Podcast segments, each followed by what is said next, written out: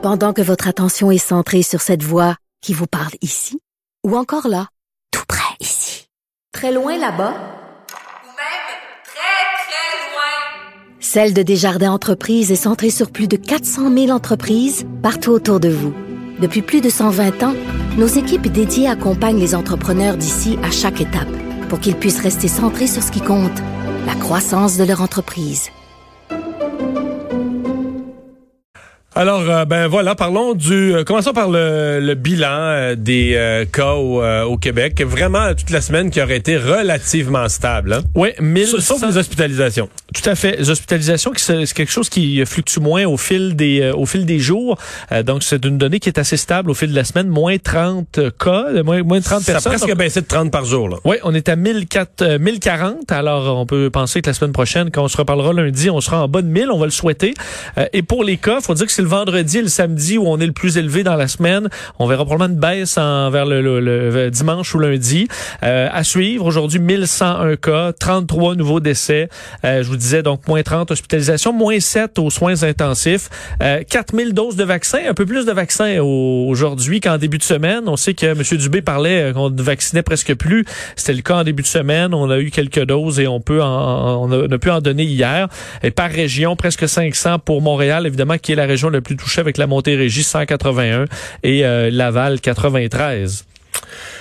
Euh, les, euh, euh, on a parlé de la fraternité des policiers, de, la critique envers la, la mère Esplendre. Reste que dans toute cette histoire de euh, Monsieur Camara, qui est de moins en moins un suspect, mais il y a quelqu'un d'autre qui est de plus en plus un suspect. On sent depuis hier soir que, depuis hier en fin d'après-midi, que la police est proche de de mettre le grappin sur quelqu'un, il semble manquer quelques éléments. Est-ce qu'on trouve pas l'individu ou est-ce qu'il manque un test d'ADN pour avoir les motifs de l'arrêter? C'est un peu flou, là. Oui, il y a eu un peu de nouveau quand même là- là-dedans avec la découverte de la voiture euh, utilisée par le suspect qui a été euh, retrouvé par la police de Montréal. Donc, euh, c'est une voiture rouge de marque euh, Hyundai Elantra, donc localisée hier matin. Et là, on est aujourd'hui dans toute les- l'expertise. Alors, on vérifie, euh, écoute, chaque raccoin de ce véhicule-là à la recherche d'indices, euh, justement, de traces d'ADN, tout ce qui pourrait nous ramener vers un suspect. Alors, importante opération pour euh, fouiller euh, tout, tout ce véhicule.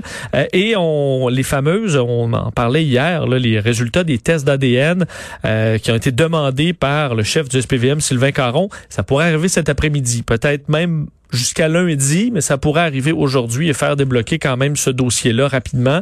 Mais l'enquête, euh, comme disait la fraternité, c'est très actif. Monsieur Ferland, là, qui est l'ancien de la police de la ville de Québec, qui commande souvent les affaires policières à LCN, TVA, disait ce matin, quand tu regardes, je trouvais bon, il dit, quand tu regardes CSI, là, tu sais, Oui. il, demande, il demande un test d'ADN, tu vas à la pause, pour retour de la pause, tu vois, les policiers, 15 minutes après, Oui. ils l'ont.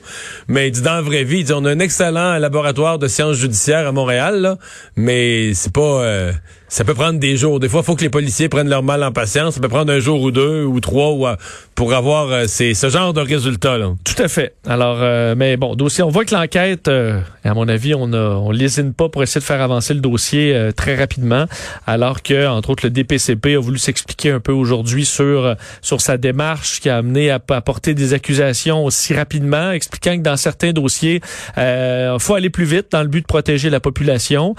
Dans ce cas-là, on semble pas avoir protégé euh, qui, que ce soit, mais souvent on va y aller euh, moins moins rapidement. Mais dans certains cas, il y a des exceptions et euh, on dit que dès qu'on a eu des informations montrant que ben, l'histoire était différente que celle à laquelle on croyait, ben, qu'on a le même jour fait avancer le dossier qui a mené à dire de libération, mais libération d'accusation pour M. Camara.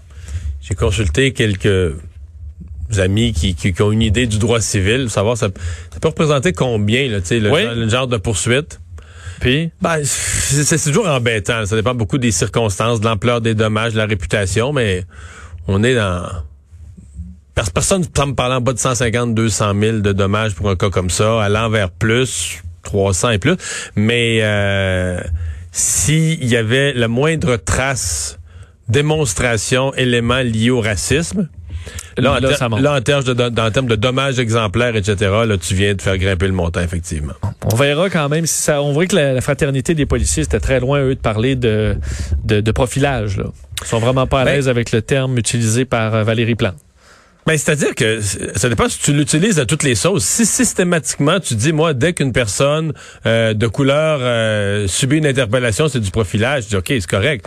Mais il se peut que, comme dans ce cas-ci, il, arrive un événement. C'est pas la, personne n'a pas été choisie au hasard, c'est une arrestation comme ça d'un passant il y a un événement, un policier est attaqué, donc et lui il est sur place. Donc on a pu faire l'erreur de l'arrêter, mais on l'a pas choisi au hasard. on, ne regardait pas passer le monde sur métropolitain, on a vu un noir dans une BMW, puis on l'arrête parce qu'on se dit ça n'a pas d'allure qu'un noir conduise un véhicule cher comme ça. Ça c'est du profilage racial pur. Là, il y a un événement, on arrête celui qui est là peut-être de façon erronée, visiblement de façon erronée. Est-ce qu'on a fait des conclusions hâtives à cause de ça, peut-être? C'est embêtant, là. les éléments qu'on a quand même, on dit des témoins qui pointaient vers lui, des taches de sang. Qu'est-ce qui, comme s'il y a eu un concours de, bon, la colère qu'il avait eu, son billet de, de, de contravention déchiré. Donc, des éléments qui pouvaient amener, circonstanciels, Mais, et on sait que cette arme de service, euh, on l'a pas retrouvée encore. Mais c'est ce qui fait qu'on de sorte que lui, tu dis ok, il a eu le temps d'aller cacher ça où euh, Ouais, où il l'a encore, où il l'a encore, puis ça fait une raison pour qu'on craint. On, a l'air quand même assez nerveux avec l'arrestation de l'individu. Je parle de M. Camara. Oui, non, moi je le sens, tu dis, l'arme, il n'a pas pu. Euh, s'il est à côté de la en tout cas, je, non, il a pas pu s'en débarrasser effectivement. Puis ils ont cherché partout autour. Mais l'arme, moi j'allais à dire que l'arme présentement disparue fait partie des raisons pourquoi on semble quand même au niveau de la police nerveux de l'arrestation de l'éventuel vrai responsable qui lui, bon, peut-être qu'il s'est débarrassé de l'arme du crime, peut-être qu'il l'a encore, peut-être qu'il est armé, mais c'est quelqu'un disons qui avait le qui avait le tempérament pour frapper un coup de bâton à un policier, euh, tirer, tirer dans sa direction. Je veux dire, si on vient l'arrêter pour des accusations de ce gravité-là, est-ce qu'il va... Euh, ce sera le GTI, là, c'est sûr. Ouais, va, euh, ouais, ouais, ouais, ouais. Euh, la Cour suprême, tant qu'être des affaires de tribunaux, la Cour supérieure qui avait entendu au cours des derniers jours la cause des euh, Juifs assidiques, qui est de la communauté qui voulait avoir le droit euh, d'être dix personnes à prier, non pas par synagogue, mais par salle dans une synagogue. Oui, et qui euh, ben, obtiennent gain de cause aujourd'hui à la Cour supérieure. faut dire, décision, faut quand même l'expliquer exactement ce qui sera permis, mais donc aujourd'hui, la communauté juive assidique qui euh, ben, l'emporte, demandait de pouvoir se réunir dix par salle de lieu de culte plutôt que 10 par édifice et la Cour supérieure du Québec, euh, via la juge Chantal Massé, ben, tranche en faveur des Juifs fatidiques, disant freiner la pandémie en limitant tout type de rassemblement et préserver la capacité des hôpitaux et des soignants à s'occuper de toutes les personnes malades, quelle que soit leur maladie, est un objectif extrêmement important. Mais malgré tout, dans ce cas-là, euh, on juge que ce serait donc permis euh, de se réunir à 10 par salle, à condition que chaque salle ait un accès indépendant à la rue, sans partager d'espace commun avec les autres salles. Alors, c'est quand même pas que chaque pièce d'un édifice, vous pouvez faire un, événement à l'intérieur. Qu'on arrive à 10 personnes, par salle ayant une porte extérieure, c'est contrôlable. Ce qu'ils font une fois en dedans, là, excuse-moi, ça l'est plus, là. T'as des salles de bain communes, t'as des corridors communs. Est-ce que la police va rentrer, et ça, j'y crois pas, que la police va rentrer à l'intérieur? Parce qu'il faut, on dit qu'il faut pas qu'il y ait d'espace commun avec les autres salles. Mais comment, mais donc, effectivement, tu peux avoir une salle de bain par salle. Ben, voyons. Euh, et que tout. Non, mais les gens se promènent pas dans les mais corridors. ce que je te dis, c'est qu'une fois à l'intérieur, là, il y a juste les personnes. À moins que tu aies vraiment à l'intérieur de la communauté quelqu'un qui se porte garant qui va administrer ça.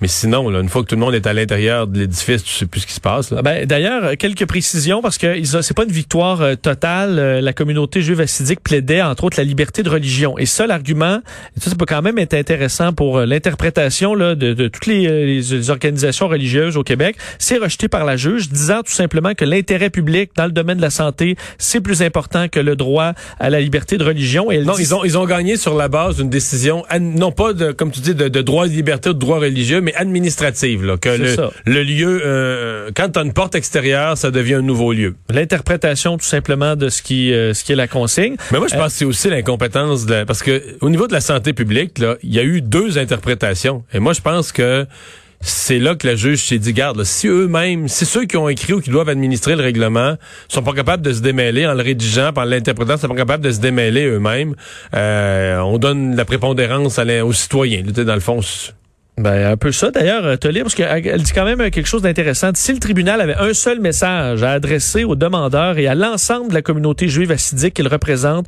de même qu'à l'ensemble des croyants qui bénéficieront de la présente décision, ce serait d'inciter au respect rigoureux des règles de droit que sont les mesures sanitaires, aussi contraignantes soient-elles, tant qu'elles doivent être présumées valides. C'est là une exigence de la vie dans une société de droit.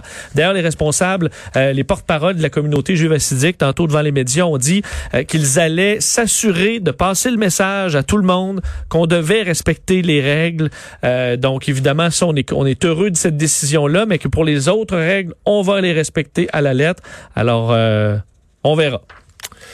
Euh, le Royaume-Uni qui veut développer ou parfaire là, ses vaccins contre les variants euh, qui sont euh, qui sont devenus là, la, la, la, le nouveau centre de la pandémie, les variants. Oui, et euh, ben écoute, on est déjà rendu à cette à s'attaquer à ça avec des résultats qui pourraient arriver en 2022. Là. Donc une autre vague de vaccins pour les variants. Et là, ben on repart. repart la machine presque à zéro. Là. Donc, la Société allemande de biotechnologie... Juste que Medicago, puis tu te demandes, est-ce que tu est-ce que tu continues ta recherche sur, sur le, vaccin le vaccin, actuel? actuel ou est-ce que tu dévies? Mais en même temps, les variants, euh, les variants semblent se développer euh, au même rythme que ça prend pour euh, pour développer un vaccin. Est-ce que tu t'en sors vraiment? Est-ce Oh, que... Tout à fait. C'est pour ça que là, je pense que les travaux euh, qui sont entamés, on va les terminer. Euh, CureVac, qui est un, donc une société allemande de biotechnologie, s'associe avec le gouvernement britannique pour développer des candidats vaccins pour les variants. Alors, on va établir là, les différents variants, faire des candidats vaccins et ensuite recommencer là, toutes les phases euh, de test. Et en échange, ça montre quand même... euh, tu sais, sinon, on se fait prendre au Canada avec des variants là, en 2022, 2023 et que ça finit plus. On va se souvenir qu'aujourd'hui, le Royaume-Uni, euh, en février 2021, signait pour de la recherche en ce sens. Et la recherche, c'est que le gouvernement britannique travaillera avec la société allemande. Mais Parce lorsqu'on aura... CureVac, CureVac, si je ne m'abuse, j'ai suivi ça un peu, les vaccins, je peux me... Je suis presque sûr que c'est celle qu'Elon Musk est derrière. Là. Ça se peut, mais ils ont un, un vaccin. On est en phase 3, là. Eux, ouais. Ils ont un mais vaccin. euh, je suis presque sûr que CureVac, euh, je vais regarder sur Google tout de suite, là. Mais c'est que dans l'accord, Mario, si on arrive avec un vaccin contre les variants, ben le Royaume-Uni va produire les vaccins au Royaume-Uni et euh, 50 millions de doses sont garanties pour le Royaume-Uni. Donc, euh, si jamais là on Ouais. trouve le vaccin, on trouve les variants, ben c'est euh, c'est les, les- c'est les Anglais qui l'auront en premier. Donc, ça montre que faire ces ententes-là quand même tôt, ben ce sera payant à la fin si on en a besoin. Ouais, c'est le vaccin. Donc, c'est euh, c'est Elon Musk qui est un des... Ben, pas lui qui est un chercheur d'un laboratoire, là, mais qui, qui arrive avec un petit peu de cash là, derrière le vaccin Un peu de cash, oui, je pense que oui. Donc, euh, on dit, on espère proposer des vaccins d'ici 2022 et euh, les 50 premiers millions de vaccins iront au Royaume-Uni. Alors, euh, on- nous, ça ira un petit peu plus loin. Et on n'a pas réservé pour le Canada? Ben, non, ça, y a pas, on n'est pas, on n'est On, pas on là-dedans. va être habitué rendu là. Oui. Euh, et l'Organisation mondiale de la santé de son côté qui réclame là, de, de toutes les compagnies et de tous les pays qu'on mette la, la pédale au fond pour produire des vaccins. Oui, et je pense qu'ils ont bien raison. Là. Eux se demandent un développement massif là, des moyens de produire des vaccins parce que sinon, on dit qu'on va carrément, on peut annihiler tous les progrès qu'on a fait dans la lutte à la pandémie. Et on le voit avec les variants. On dit les vaccins, là, faut qu'on en produise plus et plus et plus. Faut que les compagnies qui ne peuvent pas ou qui ont, qui ont pas découvert de vaccins efficaces, on l'avait, il donne l'exemple de Sanofi qui va fournir ses, euh, ses, ses équipements pour produire du Pfizer BioNTech. Ben, il faut il faut faire ces, ces, euh, ce- ce- ces modifications-là pour produire massivement et ça urge. Parce que le modèle de The Economist là, euh, du début de la semaine disait que les pays les plus pauvres, là, on allait vacciner jusqu'à mi-2023. Fait que, au- mettons qu'on dit, euh, regarde, en quoi, en, à peu près un an de pandémie, là, il s'est développé trois variants inquiétants. Mais là, si, comment- si tu si elle finit jamais la pandémie, puis c'est dans certains pays le virus, il se transmet, puis il se transmet, puis ça traîne, puis ça traîne, c'est là le risque que tu développes de nouveaux variants. Puis à un moment donné, tu vas en avoir un qui va être vraiment résistant aux antibiotiques. Puis là, c'est toute la planète qui repart au point zéro. Là. Tout à fait. Donc, c'est ce qu'on veut éviter à tout prix. Et d'ailleurs, on dit il faut, f- il faut faciliter la production des vaccins dans les pays en voie de développement aussi. Ça va en- enlever la pression aux pays riches de- d'en fournir et euh, ça va empêcher justement qu'on ait cette espèce de réservoir-là qui peuvent développer des variants pendant des années pendant que les pays riches se croient Sauf protégés. que les deux premiers, ceux qui ont été approuvés, les deux premiers, Moderna et Pfizer, sont vraiment pas euh, les, les, les, les, idéaux, là, les vaccins idéaux pour les pays plus pauvres à cause des, de la congélation. Non, mais on a Johnson Johnson maintenant. Euh, ceux qui se gardent au frigo, ceux qui se gardent simple frigo vont être pas mal plus pratiques à amener en Afrique puis en Amérique du Sud. Et certains beaucoup moins chers aussi, parce que les Pfizer, BioNTech et euh, Moderna sont très chers. Rapport euh, épouvantable contre cette résidence pour aînés. Euh, on dirait que c'est un peu la résidence Heron de l'Est du Québec, la résidence Liverpool. Tout à fait. Et c'est un dossier qui, euh, ben, ça, nous rappelle, je lisais d'ailleurs c'est ce rapport-là et ça nous donne encore froid dans le dos, là, où ça nous lève le cœur.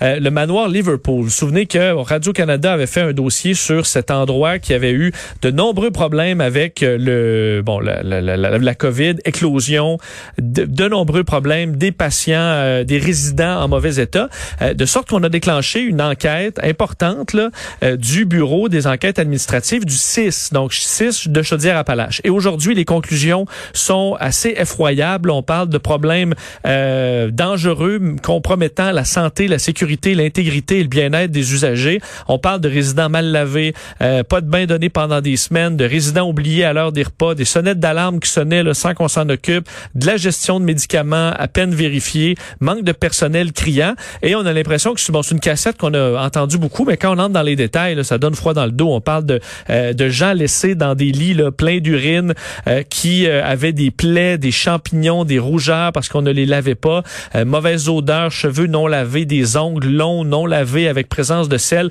C'est juste quelques exemples. Dans le rapport, l'administration qui est plus inquiétant, c'est l'administration de médicaments, disons sans vérification. ouais. ce qui Par des personnes non qualifiées en fait qui devrait peut-être même pas avoir la, possibilité de le faire. Tout à fait, qui, qui, peut amener à la mort de carrément de certains euh, certains résidents. Et ce qui semblait leur état de santé être elle indifféré euh, plusieurs des, employés. Et quand même, faut, euh, faut, noter que le 6 de Chaudière-Appalaches, euh, bon, le, son, patron, c'est Daniel Paré qui s'occupe de l'opération de vaccination du Québec. C'est la tête dirigeante. Et lui, et faut dire, le 6 est quand même éclaboussé dans ce rapport-là où on note que le 6 a fait peu de vérification, on aurait pu en faire plus. On a fait des plans de suivi. En fait, il y a différents noms. Là. Euh, en 2016, un plan de suivi. En 2017-2018, un plan d'accompagnement. En 2019, un plan d'action. Mais à chaque année, ça changeait pas. Et que le 6 aurait dû surveiller davantage et qu'on aurait probablement évité de nombreux problèmes si le 6 et la direction avaient fait son travail. Donc, euh, beaucoup, beaucoup de manquements, autant au 6, mais particulièrement au manoir de Liverpool. Euh, manoir Liverpool où ça a été vraiment l'enfer.